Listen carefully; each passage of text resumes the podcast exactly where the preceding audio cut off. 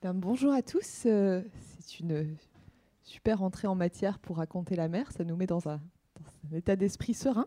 Euh, quelques petites précisions euh, avant de commencer pour ceux qui sont venus ici en lisant le programme. Il y a eu un petit changement de programme. Au, au, dessin, ce n'est pas Thibaut Soulcier comme annoncé sur le programme, mais Julien Solé qui est un passionné de requins. D'ailleurs, euh, les curieux pourront voir que sa trousse est en forme de requin. Euh, et euh, ce n'est pas Stéphane Lavoué, photographe, mais Camille Belseur, journaliste, qui a travaillé sur les requins à La Réunion, qui, qui, qui, participe à, cette conférence avec une constante par rapport au programme, Christian Caillot, un peu, un peu de, de repère, pour, pour raconter la mer. Euh, alors Christian Caillot a, signé dans la dernière euh, revue dessinée, euh, la revue dessinée qui est un trimestriel d'information en, bande dessinée, dont, je fais partie de l'équipe, un reportage sur Tara Expédition. Tu as embarqué à bord d'une goélette de, Tara pour aller dans le Pacifique, pour, faire une grande tournée d'un mois, je crois, mais euh, le voyage complet dure un peu plus longtemps que ça, dure pas loin de, deux ans. Et euh, tu as affronté le mal de mer pour euh, dessiner, sortir tes crayons et, produire un reportage embarqué pour la revue dessinée. donc c'est la revue dessinée numéro euh, numéro 21, le dernier sorti, et euh, on parle de, euh, de cette expédition scientifique au, chevet du corail dont tu, dont tu nous dira un peu plus euh, tout à l'heure.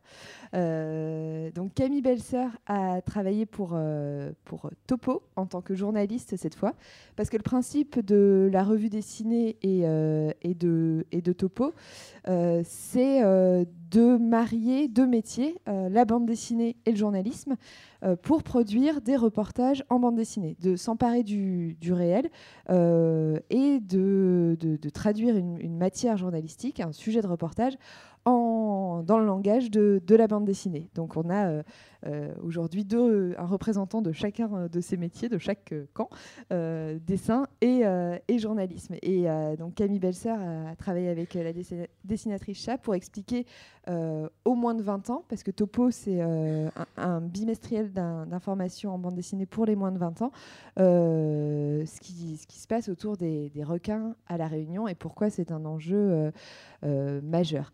Euh, euh, c'est pour les moins de 20 ans, mais en fait, euh, moi qui suivais de près de loin cette histoire de requin, qui voyait dans les médias de temps en temps attaque de requins à la Réunion, ça m'a également énormément éclairé. Et en fait, c'est un sujet traité de manière simple, mais qui est assez complexe. Et, euh, et donc, c'est pas uniquement pour, pour, les moins de 20 ans. Le point commun entre, euh, entre ces deux sujets, c'est la mer, c'est euh, la manière dont on raconte les enjeux autour de, de, l'océan, en, dessous pour le corail, plus ou moins au-dessus pour les surfeurs et, et, les requins. Et, évidemment, ça a du sens de, parler de ça ici, ici à Saint-Malo. Euh, peut-être que je vais vous laisser chacun euh, nous raconter pourquoi euh, vous avez eu envie de traiter ces sujets-là, qu'est-ce qui vous animait dans, dans, le fait de, traiter ces sujets-là, et aussi, dans un deuxième temps, votre rapport à la mer, parce que Christian, tu n'es pas à, ta première bande dessinée embarquée. on va peut-être commencer par, par toi, Tara, et, la mer en général. Ouais. Bonjour, messieurs, dames, j'ai la voix grave. euh, oui, vaste, sujet. Euh, c'était une belle opportunité. euh, pour ceux qui connaissent, il y en a sûrement parmi vous, euh, Fondation Tara Expédition existe depuis une, dizaine d'années. C'était c'est avec, Agnès B qui a racheté ce bateau avec sa famille. Et il y a eu différentes expéditions menées depuis dix ans, une dérive arctique, Tara Océan, Tara Méditerranée, et puis depuis deux ans, euh, Tara Pacifique. Le bateau rentre dans 15 jours à, Lorient après plus de, deux années de mission avec une, bonne quinzaine de personnes à bord, six membres d'équipage et une dizaine de scientifiques qui se relèvent. Les équipages changent comme les scientifiques. L'idée depuis euh, toutes ces expéditions, c'est de collecter des données sur, euh, de manière plus vaste que la mer, l'état un peu de la planète à un instant T. Il y a une collecte euh, immense de données qui est faite, que ce soit de l'air, de la surface, de l'eau en profondeur, et puis l'état du, du microcosme marin. Et, depuis toujours, il propose à des artistes d'embarquer Là, en l'occurrence, sur Tara Pacifique, il y a eu euh, six artistes euh, embarqués au, fil des mois, les uns après les autres, pendant deux ans. Et il euh, fallait candidater. Et moi, dès qu'on me parle de mer et d'embarquer, d'aller sur les bateaux à l'autre bout du monde, bah, j'ai envoyé ma petite lettre, tout simplement, en faisant part de mon parcours. Et puis, j'ai pu, j'ai pu embarquer pour cette partie-là du périple. J'avais jusque-là embarqué surtout sur des bâtiments de la Marine nationale que ce soit pour les transatlantiques ou vers les terres australes ou, euh, en sous-marin même. Euh, mais, là, c'était euh, c'était d'un seul coup, il y a, y, a y a, une ambition là de recherche, d'écologie, d'humanisme, j'allais dire. tout ça tout ça avec, l'idée de, la mer qui relie les hommes et qui a, un enjeu euh, tellement euh, important aujourd'hui que voilà, c'est une, une opportunité qui ne se refuse pas. En même temps, j'y connais rien au milieu et c'était une formidable opportunité de, se retrouver avec des scientifiques qui, étaient ravis de, raconter leur expérience. Mais on rentrera peut-être dans, le détail un peu après. Voilà, donc après les porte-hélicoptères et les, sous-marins, là c'était un, un voilier parce que dans le, dans le tout premier numéro de la, de la revue dessinée, tu signais un reportage euh, marin d'eau dure sur euh, les, les, jeunes recrues euh, de, de, la marine. Et en posant la question de qu'est-ce qui, qu'est-ce qui pousse à, être, à faire ce métier aussi en, en voie de pas, pas, pas, du tout en voie de disparition, mais euh, qui n'est qui, pas euh, le premier métier auquel on pense. Là, l'approche était complètement différente entre euh, ces mais, Enfin bon, il y, a moi, mon cheminement, mon rapport, c'est ce que j'ai raconté après dans un bouquin que j'ai fait bah, suite au reportage dans la revue dessinée. J'ai fait le, livre chez Futuropolis qui s'appelle L'embarqué et qui, euh, et qui raconte mon, mon, apprentissage de la mer et la découverte de tout ça et des choses qu'on évoquait l'autre fois ensemble. C'est-à-dire, moi, je suis, je suis un néophyte complet, je ne suis pas marin. Et il y, a eu tout au fil des ans une relation à la mer, à la communauté des marins qui, qui s'est développée. Mais tout ça en partant d'une idée extrêmement euh, romanesque et idéalisée du, voyage par la mer, euh, provoqué par de la littérature, des films et puis, mais même dans, mes échanges au fil des ans avec les interlocuteurs marins ou même politiques que j'ai pu, ou de la société civile que j'ai pu avoir, on, le sent bien, il y a un rapport à, la mer qui a changé depuis quelques années. Alors, j'ai pas l'impression que ce soit uniquement parce que je suis plus sensibilisé au sujet, mais j'ai l'impression que maintenant, beaucoup plus régulièrement, on parle de, la pollution plastique euh, dans les océans, des, périls et des opportunités que. Enfin voilà, il y, a quatre jours, là, il y, a un premier cargo qui a fait le passage du nord-est dans l'autre sens, là, pour la première fois.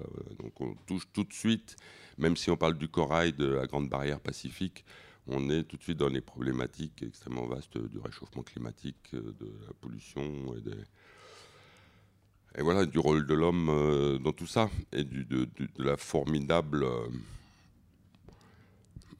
ouais, du, formidable enjeu que ça représente euh, pour l'humanité de, préserver, de préserver la mer, mais en même temps de s'en servir autrement que, comme un fantasme de, voyage ou d'île lointaine et de voilà, d'île paradisiaque. C'est un peu une manière de raconter la mer qui passe de, du romanesque, du romantique, d'un récit à la Corto Maltese à, à euh, au septième continent de plastique, euh, une vision apocalyptique euh, de, de, milieux en, péril. Est-ce que, est que, tu as l'impression d'avoir basculé d'un récit plutôt poétique et, et, peut-être un peu hors sol à, à, quelque chose de plus grave dans ta manière d'aborder ce sujet? Ah bah oui, du coup, il y, a des sujets un peu plus graves. Même quand j'étais avec la frégate Floréal vers les terres australes, en fait, c'est un bateau qui, qui, alterne avec le Marion Dufresne pour aller apporter du courrier ou des, ou là, en l'occurrence, on a amené un nouveau cuisinier à Kerguelen, euh, voilà, des choses comme ça. En fait, ils font aussi en même temps de la, de la surveillance des pêches et euh, ils, flirtent avec euh, les zones d'exclusivité économique autour des, îles françaises, Kerguelen et Crozet, pour surveiller la, pêche à la légine. Donc, tout de suite, même s'ils sont là pour des raisons euh, économique, il toujours, on retombe toujours sur un, engagement, euh, sur des, préoccupations euh, écologiques et de, préservation. Et puis voilà, des sanctuaires écologiques comme, comme Crozet, voilà, tout, ça en fait partie. Même les marins de la Marine nationale maintenant ont une place à prendre là-dedans. Mais pour répondre à ta question, non, je garde cette dimension romanesque. Et moi, je me mets toujours, quand, quand j'essaye de raconter ça, euh, je, parle de moi, même si je me dessine pas vraiment, mais j'ai un espèce de double de papier qui est l'innocent, qui est le néophyte, comme on dit, qui n'a jamais vraiment navigué, et je me mets à la, place, enfin j'emmène le lecteur avec moi euh, comme si on n'y connaissait rien, et puis euh, voilà, par exemple, dans, enfin là je sais pas si on voit les pages en question, dans les pages pour la revue dessinée, il y a un espèce d'abruti avec un son pompon de marin, en fait, c'est moi qui pose les questions idiotes et puis qui se met, euh, voilà. Oui, là, on te voit en bas de la page. Euh. Qui, pose les questions idiotes de base et qui, qui permet d'utiliser la bande dessinée pour, pour m'accompagner dans cette approche euh, légère, mais en même temps juste et, rigoureuse des, sensations et des informations, là, en l'occurrence, très techniques. Et d'ailleurs, ben, c'est toi qui m'en as fait enlever la moitié pour cette bande dessinée parce que c'était passionnant, un mois à bord de ce bateau avec des scientifiques, euh, tous, euh, tous profondément, non seulement compétents, mais en plus euh, habités par l'idée de faire quelque chose d'important. Parce que des missions comme Tara, enfin, c'est incommensurable. Il y a des millions et des millions de données. Ils décryptent le, les codes génétiques qu'ils partagent pour toute la communauté scientifique internationale. Il y a, il plusieurs dizaines de labos qui sont impliqués et qui vont profiter des, collectes de, Tara euh, Expédition. C'est euh, pour moi, juste petit auteur de bande dessinée, euh, c'est incroyable, improbable et magnifique de se retrouver à partager ça et de prendre son rôle en, vulgarisant et en essayant de raconter ça. Tu, parles euh, des enjeux euh, écologiques euh, très forts dans, l'océan. Je crois que pour, le corail, le corail, c'est rien du tout. Je crois que c'est dans 0,2% de, la surface des, océans. et en même temps, c'est 30% de, la, vie dépend du, corail. C'est assez impressionnant sur, sur des zones très, très, très voilà, des, 30% des, espèces connues ne, ne, vivraient pas sans, sans, le corail. Donc il y a un enjeu énorme. En même temps, ça se passe sous l'eau. Euh, donc, euh, par rapport à, je sais pas, la, forêt amazonienne, ça se voit tout de suite, euh, la déforestation, vue du ciel, c'est hyper, hyper impressionnant. Du coup, on arrive à sensibiliser les gens. là, quand on parle de, de l'invisible, en tout cas invisible pour, pour nous, la mission de sensibilisation est, beaucoup plus compliquée. Est-ce que est-ce que c'est quelque chose que tu ressens Et après, on, on, se posera la question également pour, pour, pour les requins. Mais cette cette difficulté de parler d'une grande étendue euh, euh, qui, dont on ne saisit pas la complexité et la richesse au premier abord. Ouais, ouais, bien, bien sûr, c'est compliqué.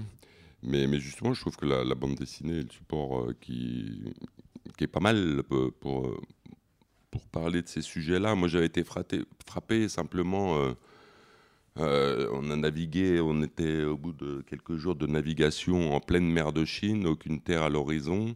Et puis, euh, moi, porté par les embruns du large, j'allais à la proue du bateau, contempler l'espace infini, l'impression, le sentiment d'être euh, à l'aube de l'humanité. C'était beau, mais il y avait toujours en fait, un bout de plastique, en plein milieu de la mer, partout, partout.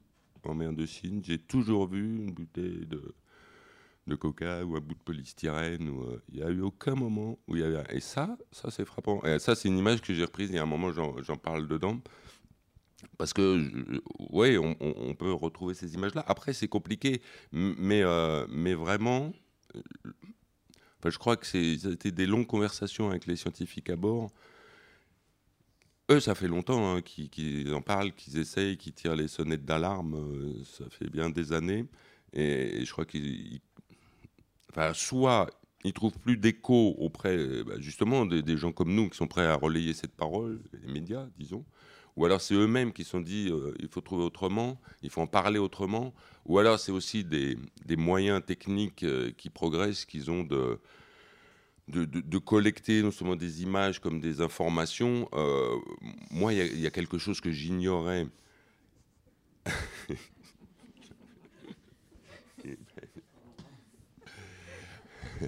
le, but du jeu, c'est de, ne pas perdre le, fil. le fil. Il m'a dit attention au dessin, parce que quand il balance les dessins, tu perds le fil après. et voilà, j'ai perdu le fil. Non, c'était euh, j'ai appris quelque chose en étant à bord. On en revient souvent au plastique, à évoquer le plastique, parce que voilà, un matériau là qui lui est visible, parce que euh, ouais, maintenant on le sait, on le dit beaucoup, le moindre bout de plastique qu'on jette à terre, euh, tout finit à la mer. Et en fait, ce qu'on voit en surface, ce fameux bout de polystyrène qui flotte en mer de Chine, en fait, ça représente qu'à peine 10% de la quantité globale de tout. L'image du fameux septième continent hein, de, de, plastique euh, en fait, il y a des immenses, dans les, abysses, hein, on a l'image des, des décharges à ciel ouvert sur Terre, de ces immenses décharges euh, qu'on peut voir dans différents pays. Là, c'est la même chose, maintenant on le sait, au fond des, océans, il y a les, crevasses, les abysses, et des dépotoirs maintenant. Ça, c'est tout ça des, des images euh, très parlantes. Mais, mais il faut, euh, enfin voilà, si on parlait que, que, de ça, si on restait que sur ces images-là, c'est rebutant. T'as juste pas envie de, enfin bon, pas envie de le regarder. Donc, je, je garde les, les, les images du, du, large, voilà, des images des îles euh, qui, n'existent pas. C'est purement euh, une grande image esthétisante pour, pour profiter de, de ce capital romanesque qu'offre la mer et puis qu'il faut justement, si on veut le garder, si on veut le préserver, euh, parler de tout le reste qui fâche. Justement, la transition est toute trouvée. Parmi, parmi ce qui fâche, il y a cette question euh, des requins qui n'est pas si éloignée des problématiques euh, environnementales dont, on parlait tout à l'heure. Il y a un lien euh, en tout cas, on suspecte un lien, me semble-t-il, entre euh, bouleversement des écosystèmes et euh, crise des requins à la Réunion. La, crise des, requins à la Réunion, je crois que c'est, tu peux rafraîchir les chiffres s'ils sont un peu vieux, mais 22 attaques en, en, quelques années et le l'endroit au monde où il y a le plus d'attaques de, requins euh, bulldogs pour, plein de raisons différentes. Mais euh, euh, cette déstabilisation de l'environnement et des écosystèmes est, pas, bien loin quand on commence à, se pencher sur, sur les causes. Pourquoi enfin, Quel est le fil entre tout ça? Bonjour. Alors du coup, pour les chiffres, tu disais justement que c'est vraiment l'île où il y a le plus d'attaques de requins par habitant. Juste pour comparer, pour avoir une petite idée, l'Australie, c'est 24 millions de personnes et il y a environ par an euh, un ou deux morts tués par un requin blanc ou autre requin. Et la Réunion, c'est 750 000 habitants, et c'est le même nombre de personnes tuées par des requins depuis 2011 en moyenne, c'est entre 1 et 2. Il y a eu 9 morts depuis 2011, donc ça fait un peu plus d'un par an. Donc forcément, euh, ce chiffre, c'est une répercussion à la Réunion sur, la population qui d'un coup euh, prend peur, une peur qui peut être vraiment exagérée, mais qui prend peur parce que euh, le requin devient un prédateur, alors qu'évidemment l'homme, euh, normalement c'est nous le prédateur, et dès qu'on est attaqué par une bête, un requin ou un loup, tout change et, c'est pour ça justement que moi j'ai vraiment été intrigué par ce qui se passe à La Réunion, c'est parce que depuis Paris, il y avait beaucoup de, médias qui faisaient des sujets assez courts sur euh, les requins, qui, enfin des, gens de La Réunion qui veulent pêcher des requins pour se protéger, une chasse assez ignoble. Et euh, je me disais, mais pourquoi du coup des, gens vont manifester à La Réunion pour euh, pêcher des requins, pour les tuer alors que nous, on a quand même le discours euh, écologique qui est assez maintenant répandu. Et depuis Paris, beaucoup de médias disaient le requin, il faut le protéger parce que c'est, il est dans l'écosystème, il est important, etc. Et j'ai voulu me demander, en allant à La Réunion, justement, pourquoi il y avait ce conflit à La Réunion très dur entre des pro-pêche, des anti-pêche, et même niveau politique, il y avait des affrontements entre maires, entre députés qui étaient assez violents. Et c'est un petit peu ça qui m'a amené au requin. Et justement, en fait, on ne sait pas vraiment pourquoi il y a plus d'attaques maintenant euh, qu'avant 2011, parce qu'en fait, entre les années 80 et 2011, il y a eu environ 30 attaques de, requins, pas toutes mortelles, peut-être euh, un tiers de mortelles, même pas à La Réunion, mais c'est déjà beaucoup. Et euh, après 2011, il y a eu le même nombre d'attaques en 7 ans. Ça, c'est vraiment accentué, et forcément, les scientifiques sur place ont voulu comprendre pourquoi il y avait plus d'attaques de requins, pourquoi des surfeurs ou des bodyboarders étaient tués. Et ça, il y a plusieurs causes justement qui sont avancées, mais il n'y a aucune cause euh, certaine. En fait, c'est, on est sous la mer justement, on voit moins ce qui se passe dessous, on a une moins grande connaissance euh, de l'écosystème marin que, l'écosystème euh, terrestre. Et c'est justement ça que justement les scientifiques essaient de comprendre. Le premier facteur, c'est la pollution humaine et l'activité humaine, notamment la pêche industrielle au large. Il y a des bateaux chinois qui pêchent au large de la Réunion, qui vont euh, pêcher du thon, par exemple, en, quantité très massive. Et les requins bulldog, qui est un requin opportuniste, dès qu'il va trouver un petit peu moins de nourriture, il va aller voir ailleurs. Il va, va pas s'embêter à chasser le thon euh, sur des kilomètres, il va se dire il y en a moins, je vais ailleurs. Et du coup, il va où? Bah, Près des côtes de la Réunion, où les activités humaines, notamment euh, les rejets de carcasses, de la pollution euh, de plein de, secteurs différents, euh, va l'attirer parce qu'il aime justement les déchets, il aime euh, l'eau un peu sale, parce qu'il a un très bon sonar, et lui, quand il ne va pas être vu, il va voir les autres. Donc dans une eau turbide, il va justement voir un, poisson, une planche où il va se dire c'est quoi ce truc, je vais aller voir. Et c'est là qu'arrivent les attaques. Donc il y a la pollution humaine, il y a la pêche au large, il y a aussi les fermes aquacoles qui sont près des côtes de la Réunion, qui sont beaucoup développées depuis 20 euh, ans. Ce sont des fermes où on va construire un écosystème euh, artificiel pour attirer le poisson en quantité et le pêcher euh, facilement depuis ces endroits. Et donc le requin, un bulldog, bah, forcément, il voit des poissons attirés par, par des morceaux d'arbres ou des blocs de béton avec des algues autour. Et pour lui, c'est très facile d'aller là et de, de, manger des poissons. Et donc, il est près des côtes et près des hommes. Et comme la Réunion, il y a beaucoup plus d'habitants qu'avant, il y a eu euh, une croissance démographique très forte. Forcément, le, il y a plus euh, d'hommes à la mer par les activités nautiques, le surf, euh, la baignade, la plongée. Et donc, il y a aussi plus de requins attirés par le manque de poissons au large, le manque de, ressources au large et les ressources plus nombreuses près des côtes. Et ça rentre en collision, forcément. Alors c'est un peu ce que, nous, ce que nous dit Julien avec ce dessin. Il y a, un imaginaire aussi autour du, du, requin.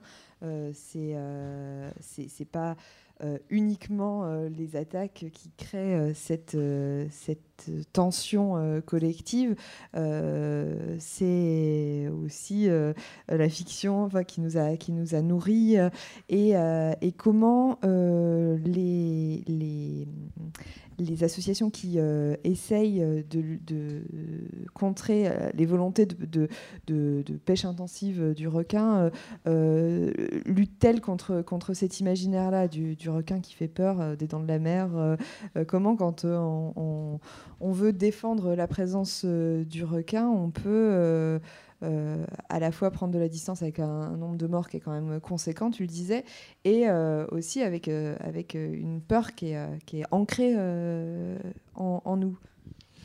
Il y avait un vétérinaire au début de la crise qui avait dit le requin, en fait, ils sont marqués par des balises pour certains, et le requin X marqué par une balise, euh, un comportement euh, humain. Il, a goûté à, la chair humaine parce qu'il avait été suspecté d'attaquer un surfeur, et donc maintenant il va revenir euh, attaquer d'autres surfeurs. Et ça, vraiment, ça avait créé un peu la, panique à La Réunion, au bord des plages, alors qu'en fait, tous les scientifiques, notamment de l'IRD, qui est un institut sur place qui fait beaucoup de recherches sur les requins, vous disent non, les requins ne sont pas sédentaires, ils, ont, ils, vont venir près de la côte, repartir, revenir pour la reproduction. Euh, migrer après vers euh, Madagascar euh, pour l'été austral parce que la température des eaux va plus leur convenir, etc. Donc, il n'y a pas de, a pas de comportement humain du requin. C'est pas une bête qui est là pour tuer. C'est juste, comme je disais, justement, la collision entre lui qui recherche de la nourriture et les activités humaines. Et donc, sur place, il y a, y des scientifiques qui ont fait pas mal d'études qui sont sorties dans la presse. Mais c'est pareil à La Réunion, en fait, notamment le principal journal quotidien de, de La Réunion, euh, forcément prend un peu le parti des surfeurs parce que les surfeurs achètent plus de journaux que les requins. C'est ce que m'avait dit le rédacteur en chef. Et donc, euh, les rapports scientifiques avaient souvent été un peu euh, désavoués en disant il n'y a pas un échantillon très large, il y a eu des fautes dans le procédé, il n'y a pas de comparaison avec avant 2011, parce qu'avant 2011, il y avait très peu d'études et il y en a eu en 2011 et après, sous la pression un petit peu de la crise. Et donc, euh, les scientifiques ont du mal un petit peu à faire comprendre leur discours et à toucher la population euh, par rapport à ça. Et après, en fait, à La Réunion, il y a aussi la réserve marine, qui est un parc national qui a été créé en 2007, donc un petit peu avant le début de la crise. Et j'ai rencontré Karine Potin, qui, euh, qui dirige la réserve, et elle m'a dit pareil, elle m'a dit... en fait, la réserve a été attaquée notamment par une bombe artisanale lancée par des, par des pros pêche requins qui accusaient la réserve d'être un garde-manger pour des requins parce qu'il n'y avait pas de pêche dans la réserve, parce qu'il y avait un écosystème en développement.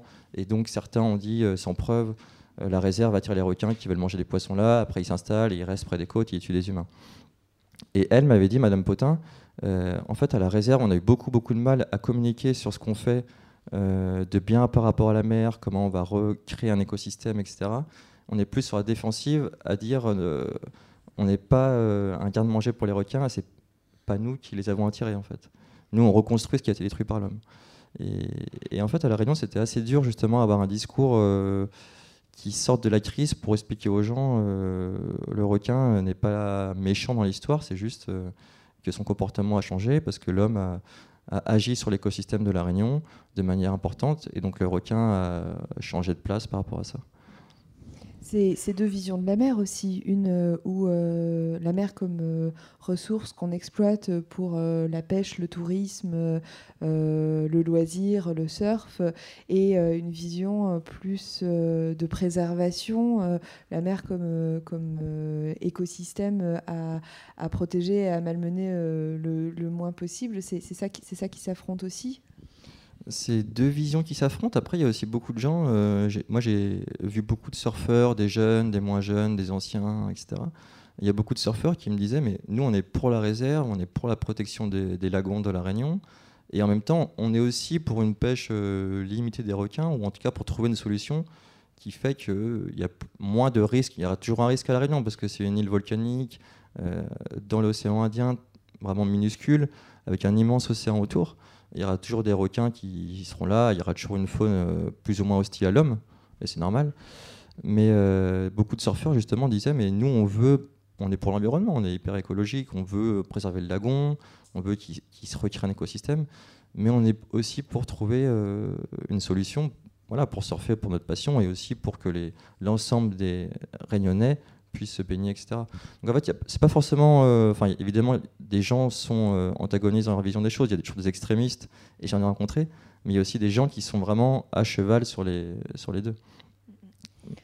La, mer comme euh, lieu de, tension et d'intérêt divergent, est-ce que est-ce que c'est quelque chose que tu as vu aussi dans, dans, ton approche ou est-ce que tu es, plutôt du côté, scientifique euh, comment, ces enjeux euh, multiples qui se croisent, qui se, percutent parfois, euh, se traduisent quand on parle du corail, par exemple comment, comment tu appréhendes ça, toi, Christian? Ah Ils sont exprimés de façon très concrète pendant que j'étais à bord, puisque il y a eu des vraies difficultés avec les autorités philippines, vietnamiennes, puis chinoises pour obtenir les autorisations de prélèvement. Parce que l'idée, les scientifiques la plonge vont euh, casser des petits bouts de corail négligeables. Ils ont un peu, ça, leur fait mal, ils ont des scrupules, mais ils prennent un tout petit bout qui va vite se régénérer. C'est moi avec ces gros sourcils encore. Oh Et euh, et bah, en particulier en Chine, en, arrivant à l'île d'Hainan, en, mer de Chine, c'est une île qui a été pendant très longtemps une base militaire chinoise. on a passé plus d'une semaine à quai à, attendre les autorisations des autorités chinoises et qui nous disaient c'est pour demain, ça va bien, ça va arriver, mais ça doit remonter. Et en fait, on l'a jamais eu. Ils n'ont jamais eu l'intention de donner les autorisations.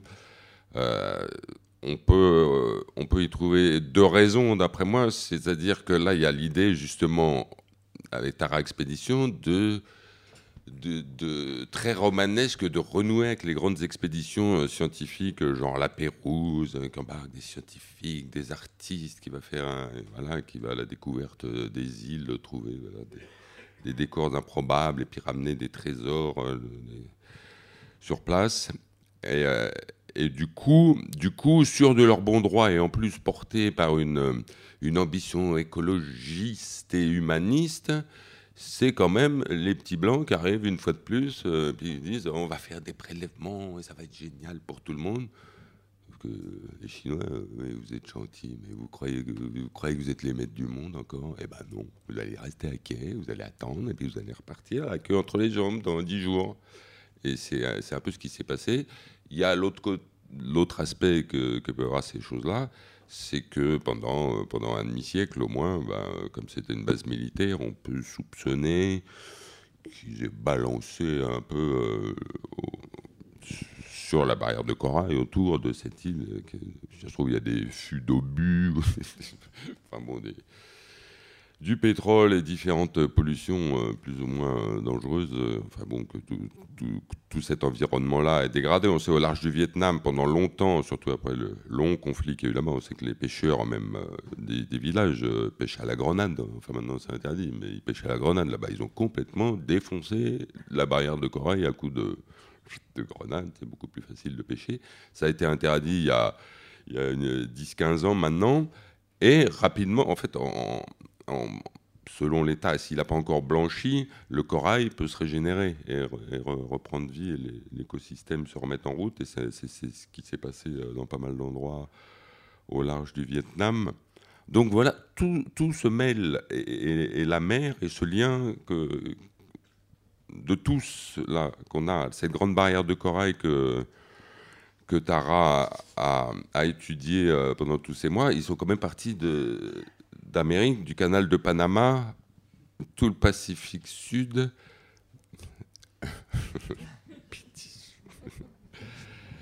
Et euh, tout le Pacifique Sud, remonté jusqu'au Japon, redescendu en mer de Chine, retourné au Japon, après route pour Hawaï. Euh, enfin, c'est immense, tous les continents sont reliés, tout, tout, ça nous relie. Mais les histoires avec et les, et la, et la vie des, communautés humaines, qu'ils soient pêcheurs ou terriens, euh, est, liée et, pleine de données différentes. Là, je veux dire, on arrive sur un, bateau qui a toute une histoire avec Agnès B, qui fait de la mode, qui en même temps se préoccupe d'écologie, des artistes, des scientifiques, des, des marins.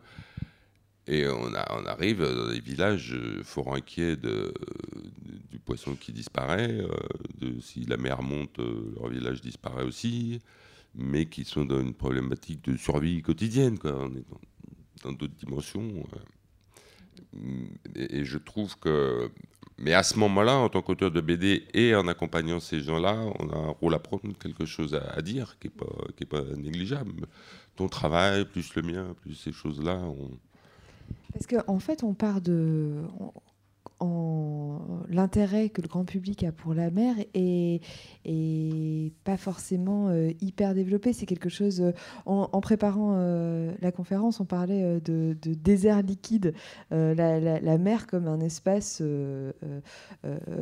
uniforme, homogène et qui est là pour être contemplé en quelque sorte. Mais derrière, derrière ça, il y a tous les, les enjeux que vous soulevez, les tensions qu'il faut mettre en lumière et c'est pas c'est pas forcément évident.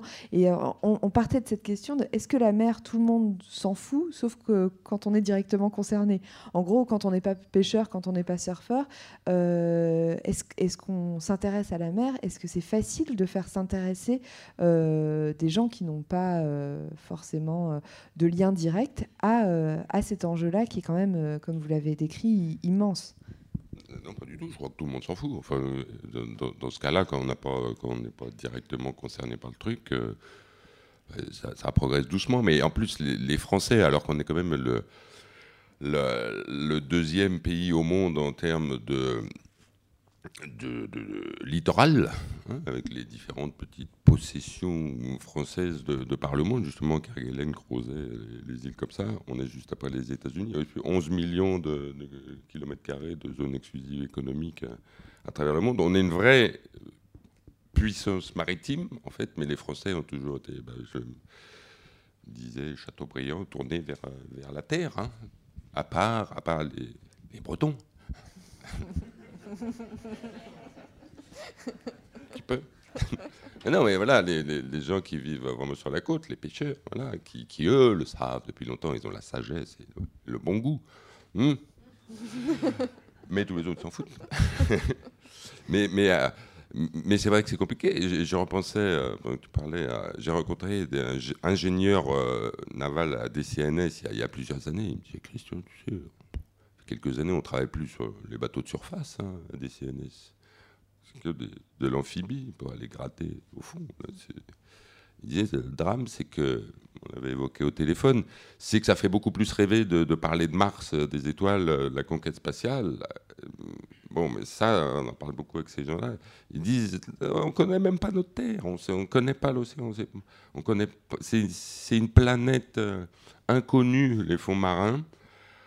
En même temps, est-ce qu'il ne faut pas que ça reste comme ça? Parce qu'il euh, y a les Russes qui sont allés planter euh, dans, le Grand Nord euh, le drapeau russe au, fond à 3000, je plus, combien, 3000 mètres de profondeur pour revendiquer la possession des, richesses sous-marines a. Ce, serait terrible en même temps ait vraiment les moyens d'exploiter les, les énergies fossiles qui sont, qui sont sous la calotte glaciaire ou au fond ou dans les abysses. Hein. Ce, serait, ce, serait, une catastrophe écologique de toute façon. Oui.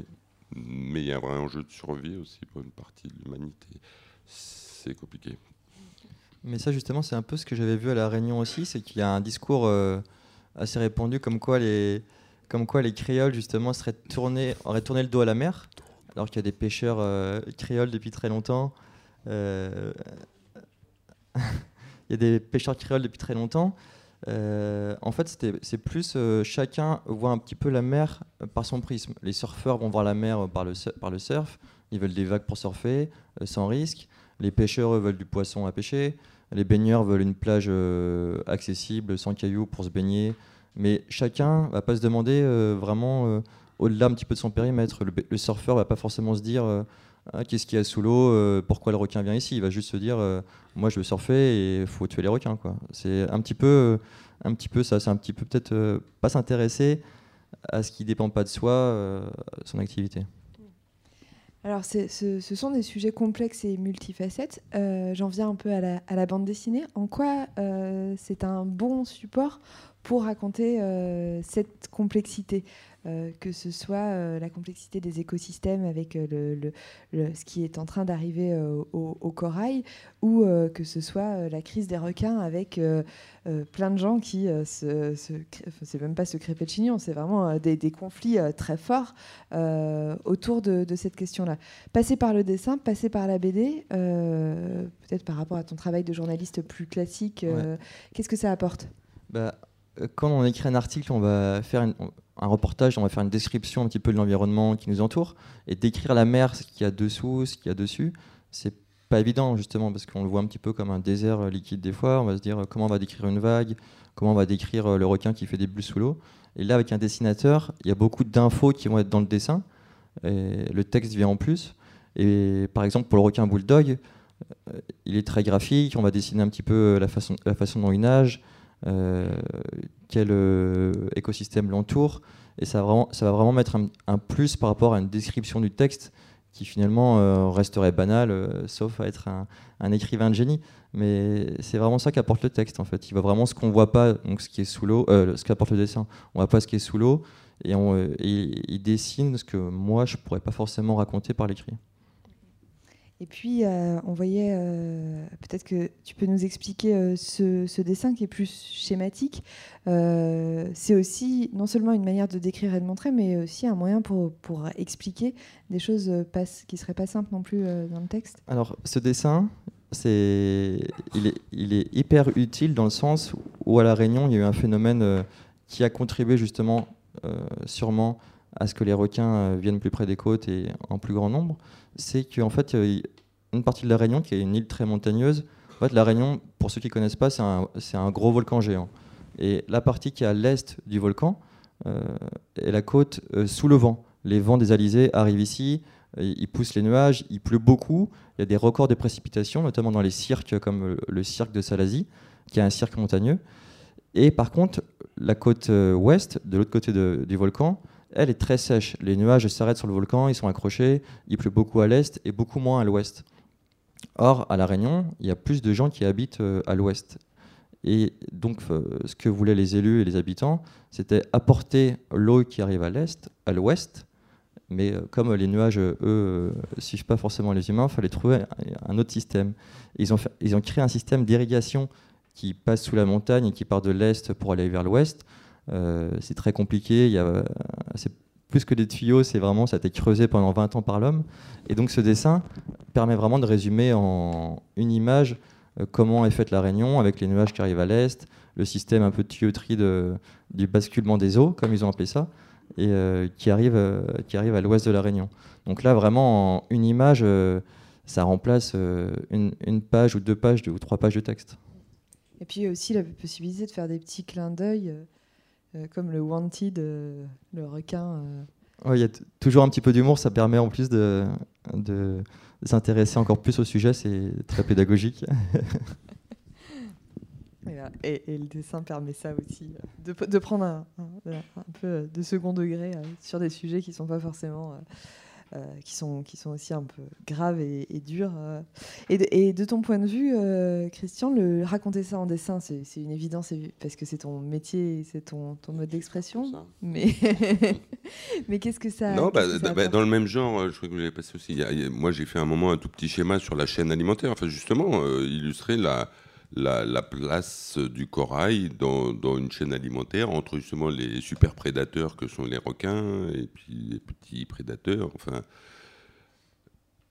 ouais, je crois qu'on l'avait. Je sais plus. même ça. Ouais. ouais. voilà. Bah, en bas à droite, là, le, petit schéma, euh, simplement. Voilà, après, après une scène, enfin, voilà, on a une image très technique de, ce qu'ils appellent de carottage. Là en haut, il y a le plongeur avec euh, une carotteuse qui, qui, va, qui va creuser une, un, corail, je ne sais plus comment il s'appelle, ces gros coraux là, qui permet, euh, qui est vraiment euh, bah, comme un arbre en fait. Euh, il y a des, des strates. chaque année, il y a une strate en plus, donc ils arrivaient à remonter 300 ans en arrière, ou je sais plus, 150 ans, je sais même plus ce que je raconte dedans. lisez le euh, numéro voilà, 21 de la bah oui, c'est ce qu'ils disent, voilà. Et puis comme on en a enlevé une partie.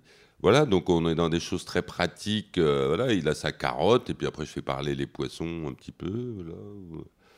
Euh, on, est, on est vraiment dans, dans, de la représentation pratique, illustrative pour expliquer le contexte. Et puis à un moment, la bande dessinée permet ça. On a, on a ce schéma qui est, pédagogique, qui est presque scolaire, mais comme c'est en plus euh, imprimé du livre, on, peut, on prend le temps de, bien regarder. C'est pas comme un, documentaire filmé où le rythme est imposé. Voilà, là, là, chacun lit à son rythme, peut revenir euh, en arrière chercher une information. C'est parfait pour, et, c'est pas forcément de la vulgarisation de base. Là, on, on, pointe quand même des choses assez précises, assez techniques, mais de la la légèreté des moyens, la possibilité d'alterner entre des, commentaires off, donc presque littéraires, et puis du dialogue euh, vivant, c'est parfait pour le type de sujet qui nous intéresse, je trouve. Et concrètement, comment vous travaillez? Toi, tu dessines à bord euh, une partie, ou euh, Oui, oui, enfin, tu- tout, ce- tout ce qui est grand. On voit, on voit à certains moments des, des bah, le, le type en maillot de bain transparent ou blanc, là, on ne sait pas. Type coupé en deux, disons. Voilà, ça, c'est des, croquis que j'ai fait à, bord, vraiment in situ. Mais sinon, par rapport au, reportage lui-même, euh, c'est plus des, petites notes au, au crayon à papier, des petits croquis, des photos. Et puis surtout, j'ai pu, euh, j'ai mené des vraies interviews enregistrées avec tous les scientifiques du bord, un par un que j'ai pris dans un coin, et puis, et puis je les ai fait parler, euh, raconter leur métier. En l'occurrence, le jeune homme qu'on voit euh, sur cette page là, qui raconte un peu son boulot, voilà, c'est celui qui faisait toutes les mesures de d'air, d'eau et même du, soleil, des rayons du soleil. Il était à mesure avec son petit, son petit boîtier là qu'il a en couleur, euh, la plus grande image centrale, de, de mesurer la couche d'ozone. Et ces données partaient directement à, une université américaine pour être analysées tout de suite. Donc pendant deux ans, sur tout le parcours, tous les jours, mesurait la- l'épaisseur de la couche d'ozone euh, partout. Concrètement, quand vous vous adressez à des... Parce que l'un comme l'autre, vous avez fait parler des scientifiques, euh, en- entre autres, toi aussi des, des membres d'associations, des... euh, quand vous...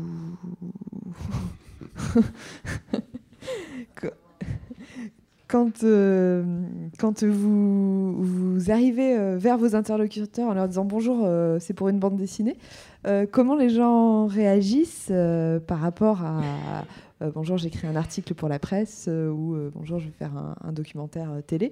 Est-ce que euh, ils vous regardent avec un, sourcil français en vous demandant quel hurluberlu vous êtes? Eh bien, en fait, souvent, les gens sont assez fascinés par le dessin.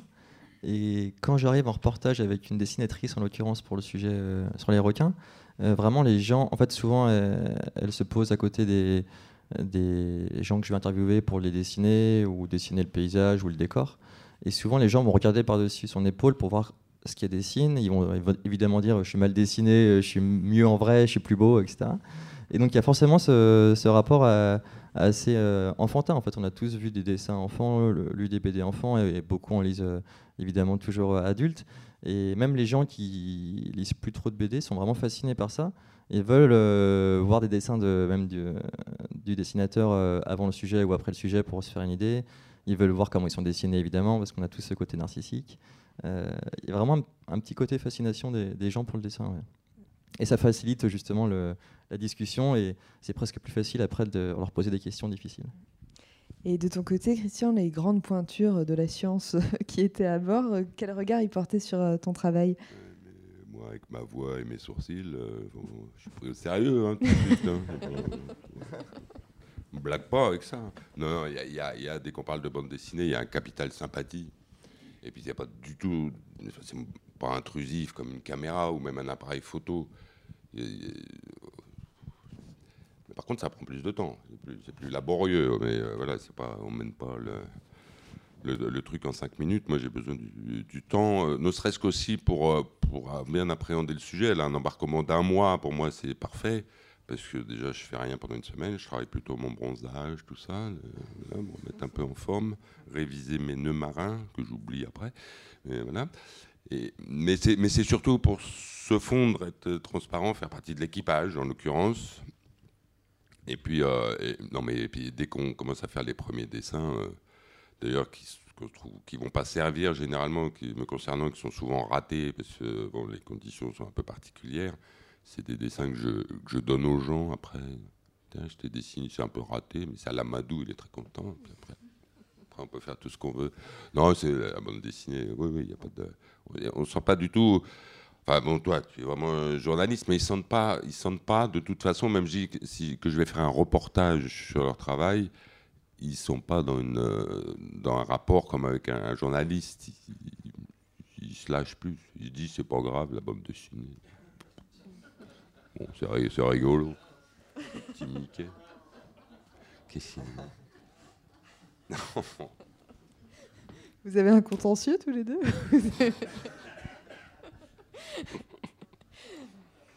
Il n'y a pas grand chose à manger. Ouais. Que de l'os. Et euh, par rapport à ce, qu'on disait tout à l'heure sur euh, comment sensibiliser à ces questions, euh, comment toucher le public, est-ce que la bande dessinée, ça fonctionne pour participer à une prise de conscience? Est-ce que c'est puissant? Est-ce que c'est efficace? Est-ce que vous avez un avis là-dessus? bah, je pense que dès qu'il y a des images, c'est pareil pour des documentaires télé, en fait, dès que les gens voient des images, euh, ça va peut-être encore plus s'ancrer dans leur tête qu'un simple euh, texte écrit. Et bon, après, j'ai pas, la, pas la prétention de dire que la BD que j'ai fait avec Chat euh, va changer un petit peu la, crise requin. Mais je pense vraiment que les gens, quand ils voient des images, ils vont voir des pêcheurs qui ont tué un requin plein de sang, qu'ils traînent dans le port, comme on raconte dans la BD. Ça va peut-être plus s'incruster dans leur, dans leur tête qu'un simple texte où finalement ils vont peut-être plus vite passer à autre chose, même si le texte est aussi puissant. Mais, mais on a souvent l'image en tête et on se rend compte de. En fait, ce qui est bien, c'est que avec la BD, on est vraiment dans la réalité et les gens se disent euh, Ah, c'est dessiné comme ça, euh, donc forcément, euh, ça existe en fait. Il y a du sang partout. ouais, ça, peut interpeller plus que, plus que sans image, je pense. Et quelle marge de liberté vous prenez avec le réel? Quelle, quelle interprétation? Quelle, Est-ce que tout a existé au très près, euh, chaque, euh, ou euh, est-ce que ça passe à travers le regard d'un artiste, d'un créatif? Comment, comment vous travaillez cette matière-là qui, est la réalité par rapport à... bah, comme je suis journaliste, forcément tout est vrai. Enfin, moi, je veux pas de fiction. Je veux que tout ce que je raconte, enfin tout ce qu'on raconte dans la BD soit vrai et qu'il n'y ait pas de déformation. Euh, après, ça arrive quand euh, une personne va nous dire quelque chose euh, très intéressant sur la crise requin, il va nous dire ne me citez pas ou, ou je veux pas être dans la BD, je vous le dis juste comme ça en off. Et donc, cette phrase qui va nous dire ou cette idée, on va après la mettre dans la, dans la BD, soit en texte au-dessus d'une image, soit ça sera dit par quelqu'un d'autre, une personne anonyme, mais finalement, il n'y aura pas de. Enfin, ce sera la même, la même info qu'on aura juste que la personne qui parlera dans la BD ne sera pas identifiée, ce sera un personnage comme un autre, parce qu'on nous l'a dit en off, on nous a dit euh, mettez-le pas, euh, mettez-le pas ici. Donc ça permet d'anonymiser et euh, de, d'en dire plus que... Bah, ça permet de, oui, d'avoir un récit qui est vivant, parce qu'en fait, si on mettait des, des cases blanches avec juste une bulle, j'ai dit ça, on ne sait pas qui l'a dit, etc. non, ça, ça, ça permet d'avoir un récit qui est vivant et avec le plus d'infos possible. Euh, donc, euh, donc c'est un peu la, seule euh, distorsion par rapport à ce qu'on peut voir vraiment sur le terrain. Mais autrement, tout ce qui est dans la BD, on l'a vu, on nous l'a dit, c'est les gens qui parlent, qui nous ont parlé en vrai. Donc en fait, il n'y a rien qui a, inventé. Et par contre, il y a dans la BD sur les requins deux, trois images où il y a une personne qu'on n'avait pas vue de Sea Shepherd, l'ONG, qui lui parle dans la BD qu'on n'a pas vu en vrai parce qu'on n'a pas réussi à le voir, mais on a repris une de ses, citations qu'il a euh, enfin, à la, télé ou dans un, dans un article, je sais plus. Oui, c'est euh, en plus une personnalité hyper médiatique, donc on voit son visage partout, c'est hyper facile de. absolument. et, de, ton côté, Christian, quelle, quelle euh, liberté, quelle, où, où est-ce que, par rapport aux ouvrages de, de, de, fiction que tu as pu faire, où est-ce que la créativité s'immisce quand tu racontes le réel? Euh, bah, bah, déjà, préoccupation euh, esthétique. Surtout, euh, voilà, je suis sensible au sujet, donc j'ai envie de faire des, belles images de mer, de coucher de soleil, d'ondes. je pense que ça porte en plus le sujet à chaque fois, que ça porte le récit, que justement de retrouver, de pas perdre et exprimer cette dimension romanesque, ça c'est purement fantasmé ça correspond à rien. Mais en même temps, bon, ça, fait, ça évoque un peu la baie d'Along, le Vietnam. Voilà. Mais, euh, mais après, c'est au niveau. Enfin, je peux plus préoccupé, mais un peu de la même manière, on trouve à un moment une façon de rendre les choses plus concises ou plus claires. En, tourner autrement une phrase qui n'a pas été dite comme ça, l'essentiel étant de servir le propos. Moi aussi, à un moment, il y a, le, DG de, Tara Expédition qui s'appelle Romain Troublé. On a repris une interview qu'il a fait sur France Inter il y a, deux ans. Donc on le met en scène, je le représente en train de le dire, mais c'est juste, mais il faut en même temps, il y a un peu, il y a un peu parce qu'on a représentation par l'image, avec la licence artistique, on peut prendre quelques libertés tant qu'elles sont cohérentes, euh, oui, et qu'elles servent le propos. moi, il y, a un tout petit peu. Je crois que je, m'interroge beaucoup sur la, pertinence et l'impact de, de, notre travail en bande dessinée parce que euh, dans le contexte de la revue, c'est cohérent parce que c'est euh, voilà, c'est une revue, le support est là, tout est cohérent. Du reportage en bande dessinée, il n'y a pas de surprise pour le lecteur. Il y a des tons différents dans la revue, que ce soit Topo ou la revue dessinée, des choses qui vont être sérieuses, des choses plus légères, mais qui en tout cas à chaque fois vont être éclairantes sur un sujet. Moi, en l'occurrence, le premier truc que j'ai fait, qui était un gros reportage de 45 pages dans, dans le numéro 1 de la revue dessinée, qui après est devenu un livre où justement après j'amenais toute une, euh, tout le récit de mon de, de l'éveil, de ma sensibilité à la chose marine, et puis toute cette euh, voilà ce rapport romanesque en même temps que très pragmatique, puisque je suis allé plus loin du coup pour le bouquin, aller rencontrer des des, des gens au ministère qui s'occupent de la mer, des élus, des ingénieurs. Des... Enfin, creuser dessus. Je fais un flop ce bouquin. Ils s'en foutent en fait. Là, ils s'en foutaient. Parce que c'était un livre comme ça qui, présentait joliment, mais c'est pas Corto Maltese ou, c'est pas Le Page ou machin. Ça doit être un, peu pénible à lire. il n'a pas marché le bouquin du tout. Alors qu'il est extraordinaire. Il est très, très joli. voilà. Non, je crois que c'est pas, pas, pas facile.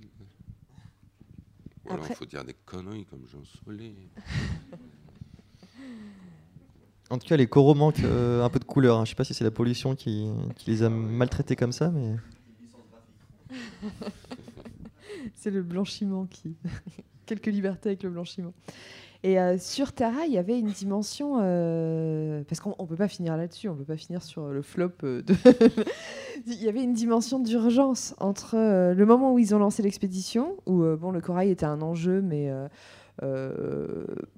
et euh, l'année où euh, a été lancée l'expédition, euh, il y a 80% du, corail, de la Grande Barrière qui a blanchi, un tiers qui est mort, et les scientifiques se sont retrouvés face à une accélération du phénomène, sachant que le, corail et l'océan captent du CO2 à peu près dans les mêmes proportions que, nos, forêts. On dit c'est le deuxième poumon. et, d'un coup, il y a une, une sidération, une, une une, angoisse euh, du côté des scientifiques. Est-ce que tu l'as perçu à bord, euh, cette euh, l'impression d'agir de, pour quelque chose d'urgent quoi? Oui, bah, tout à fait. ils sont tous, pardon, oui. Ils, sont tous saisis par ça. Mais, mais là, c'est là, c'est lié directement au réchauffement climatique avec une hausse d'un degré. c'est l'acidification des océans qui fait que ça, perturbe complètement l'État. Mais, ils sont assez perplexes quand même, parce qu'il y a d'autres endroits où la barrière se porte très bien, ou se développe. Donc c'est pas forcément. Ça ne veut pas dire que ça va mourir partout, mais ils sont, ils sont plus. Ils sont pétris de questions, là, plus que de, de catastrophisme. Et de, ils disent on fait exactement ce qu'il faut faire en récoltant les données, parce qu'en fait, on ignore plein de choses. Et là, ces millions de données récoltées, disséminées dans le monde, les résultats, parce que là, ils viennent d'arriver au bout du décryptage, du listage des données récoltées pendant Tara Océan, qui a eu lieu il y a 4 ans. Il y a des millions de données. Donc là, il va falloir aussi un laps de temps comme ça. Mais, mais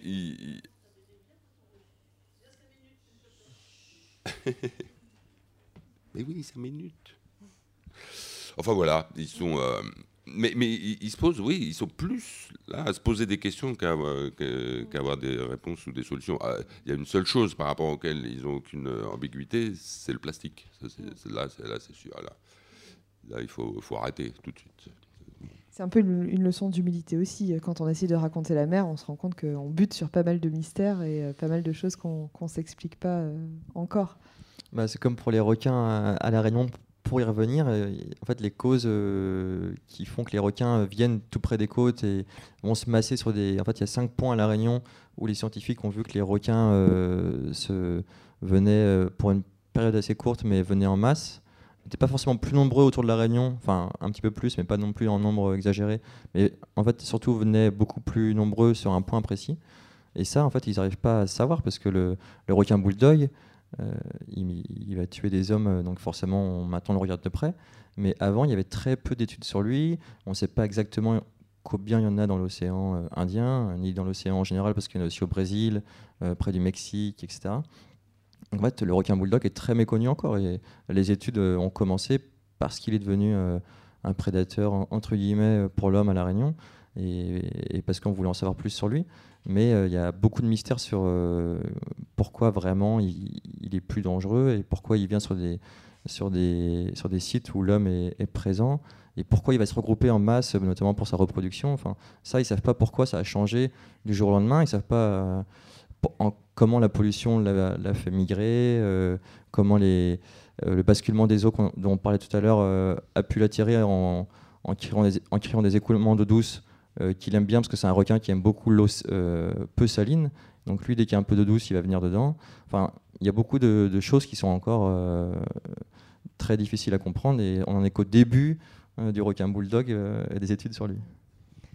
Il y a toutes ces questions auxquelles on n'arrivera pas à répondre, mais il y en a peut-être d'autres qui vous viennent à l'esprit et auxquelles on peut répondre. Je ne sais pas si dans la salle, certains d'entre vous ont des questions, soit sur le sujet, soit sur euh, le, euh, le corail, euh, le, requin, Christian a-t-il le mal de mer, ce, genre de choses, ou la pratique de la bande dessinée, c'est le moment. La première étant toujours la plus dure à poser.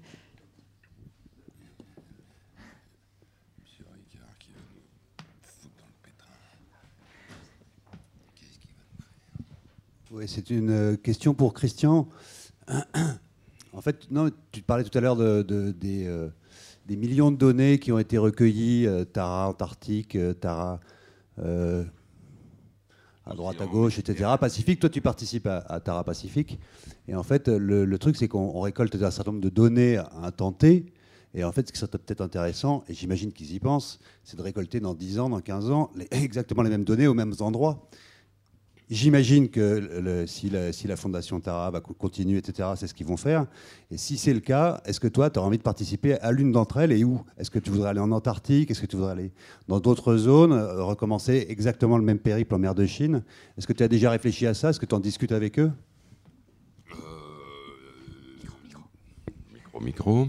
Euh, non, je n'en ai pas encore bah, discuté avec eux. Ils sont, ils sont sur en fait l'élaboration d'un d'un nouveau, euh, je ne sais pas trop s'il faut appeler ça un navire, enfin une espèce de d'habitacle flottant. Ils, veulent réitérer la, la dérive arctique, c'est-à-dire se faire prendre au, début de l'hiver par les glaces hein, du pôle Nord, et puis, euh, et puis pendant le temps que ça durera, dériver avec euh, des ça, ça doit être. Euh, ça dure un peu plus d'un an. Le, premier qui l'a fait, j'ai oublié son nom, l'a fait. Euh, il y en a peut-être qui connaissent ce sujet, qui était un Norvégien qui a fait ça avec un bateau en bois et qui c'était euh, c'était 18e siècle? Ça, il a été pris par les glaces. La dérive arctique a duré trois ans.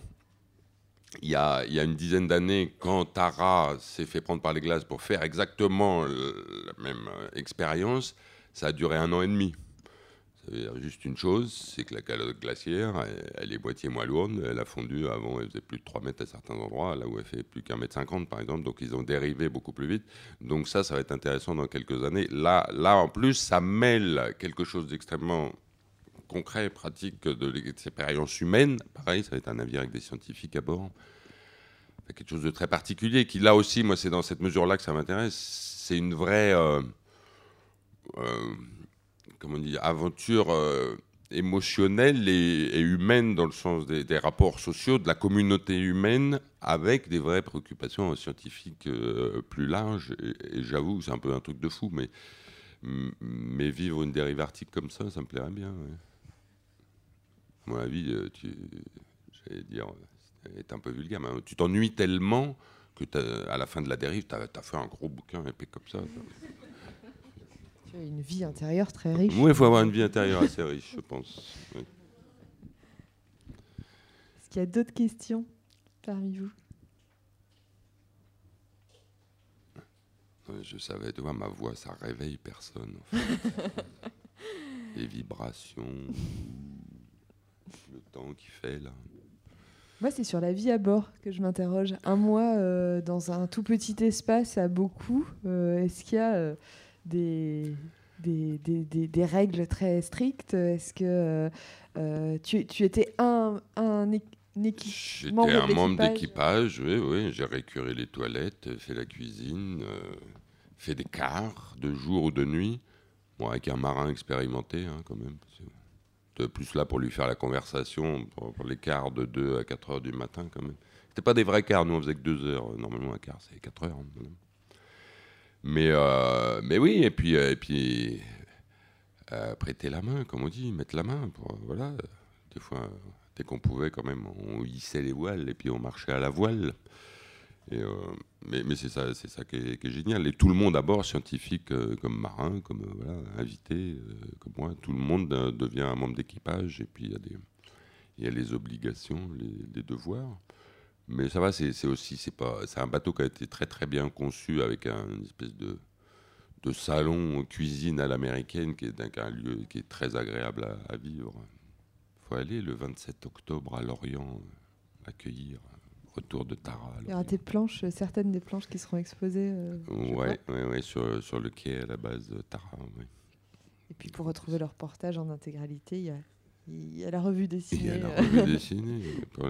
sortie, euh, début septembre, un peu avant le retour, euh, le retour du bateau et des scientifiques. Euh.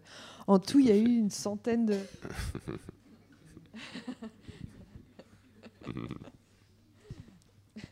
Tout ça est très cohérent. Bah ouais. finalement, c'est logique de faire une BD, c'est vrai. Sur la mer.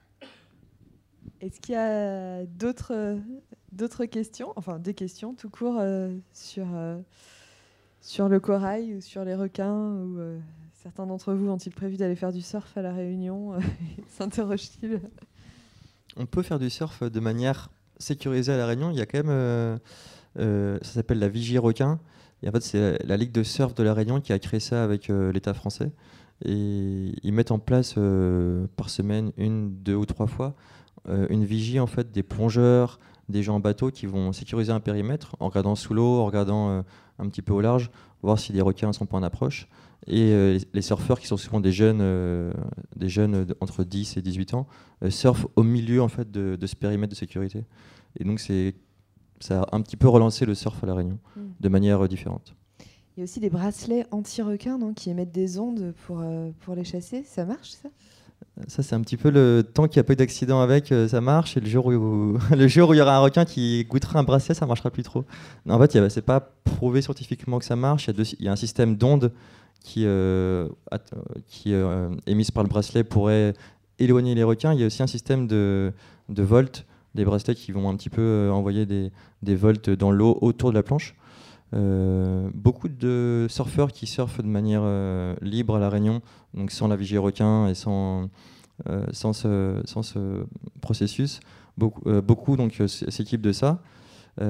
après, ça coûte assez cher et les surfeurs, notamment les plus jeunes, des fois en ont qui, ont un an ou deux et qui fonctionnent plus trop. Donc, c'est un petit peu les charlatans qui profitent de la crise dans ces cas-là. Est-ce que.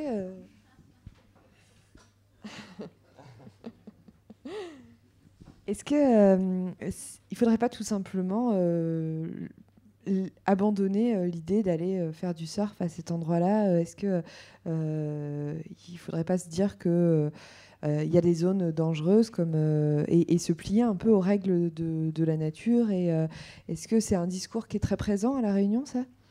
Bah, c'est un discours que oui, il y a beaucoup de gens qui tiennent ce discours. Euh, après, il y, a, notamment, euh, je sais que les surfeurs, les surfeurs les plus extrémistes, ceux qui veulent toujours aller euh, à l'eau malgré le risque requin et qui veulent justement qu'on pêche les requins pour qu'ils puissent surfer en toute liberté. donc ces surfeurs-là qui sont assez extrémistes, ils sont peut-être 200 à la Réunion sur 2000 au départ, énervent des gens, notamment des des gens qui sont soit des métropolitains expatriés, soit des créoles, euh, qui disent bah, à, la, Réunion, l'océan a toujours été hostile, et aujourd'hui, en fait, il est toujours hostile, euh, et comme on est plus dans l'eau, il y a plus d'accidents, mais on, ne sait pas, en fait, euh, on ne sait pas, on ne sait pas le respecter. On veut, on est un, l'homme veut être le prédateur, et on n'accepte pas que dans l'eau, quelque chose nous dicte un peu notre comportement. Donc oui, il y, a beaucoup de, surfeurs qui peuvent un peu hérisser le, le poil de, de Réunionnais. Et, tu disais tout à l'heure, ça devient politique cette histoire, ça peut l'être euh bah, Notamment, euh, c'était en 2011, au début de la crise, où il y a eu trois accidents assez rapprochés. Le troisième, euh, la troisième victime, Mathieu Schiller, était un surfeur très connu à La Réunion et qui avait remporté des manches de Coupe du Monde, etc. Et quand il est mort sur la plage où il est décédé, il y a eu beaucoup de gens qui sont venus, qui se sont attroupés voir ce qui se passait, savoir qui c'était évidemment.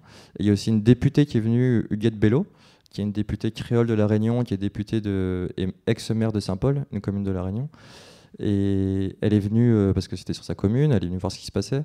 Et elle a été prise à partie notamment par euh, des, les parents du surfeur qui lui ont dit euh, Vous ne protégez pas nos enfants, parce qu'il a surfé et, il est décédé. Elle leur a dit bah, donc Déjà, c'est pas à nous de protéger les surfeurs qui prennent le risque de surfer alors qu'il y a des requins, on l'a toujours su. Et après, il y a eu un échange assez violent où elle a dit euh, Moi, monsieur, je connais mon pays.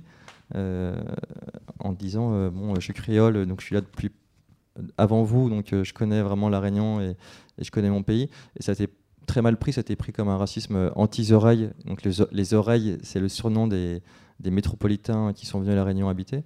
Et donc ça a créé après pas mal de violences politiques symboliques entre des élus de différents bords, justement, qui étaient un peu dans la vision pro ou anti-requin et créole euh, aux oreilles, parce que la côte ouest, où il y a les lagons, où les gens surfent, c'est la partie la plus riche de l'île, évidemment, parce que c'est la plus belle. Et donc, il y a beaucoup de oreilles qui sont installées là-bas, et c'est principalement eux qui, ont, qui surfent et qui ont amené le surf à La Réunion. Et donc, euh, il y a eu un conflit autour de ça, euh, notamment. A priori, à Saint-Malo, on, est tranquille. Bah, à Saint-Malo, on est tranquille, mais aussi parce qu'on a pêché tous les requins qu'il y avait. Il n'y avait jamais de requins dangereux, mais notamment le requin pèlerin qui était très présent euh, le long des côtes euh, bretonnes euh, encore il y a un demi-siècle, a été pêché par une pêche industrielle assez massive dans les années 60, 70, 80. Il a quasiment disparu, il a été protégé, interdit de pêche en 2007 par l'Union européenne. Et maintenant, on, en voit qu'ils reviennent tout doucement. Mais c'est un requin qui, qui n'a pas de dents quasiment et qui mange du plancton en ouvrant la bouche. Donc c'est différent, mais ça montre aussi comment, euh, même euh, en Bretagne, on a agi sur notre environnement en, pêchant ce requin inoffensif pour, sa, pour son huile dans, son foie. Ouais. J'en profite pour remercier et saluer euh, Julien Solé qui nous a régalé de ses dessins et de, ses conversations entre, entre requins. si vous... Toujours pas de questions? Ah si. Le micro arrive. Le micro arrive.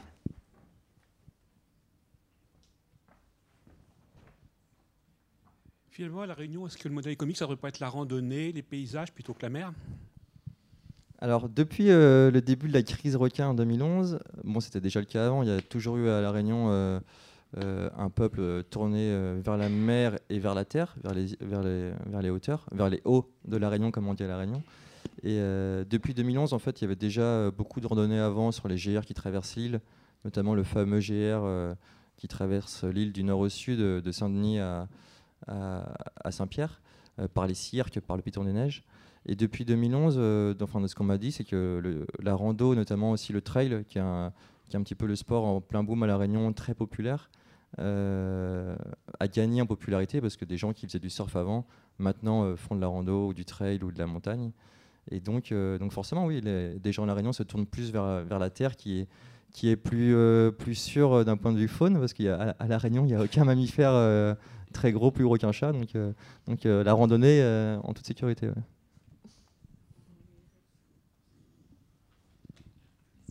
Est-ce qu'il y a, d'autres questions?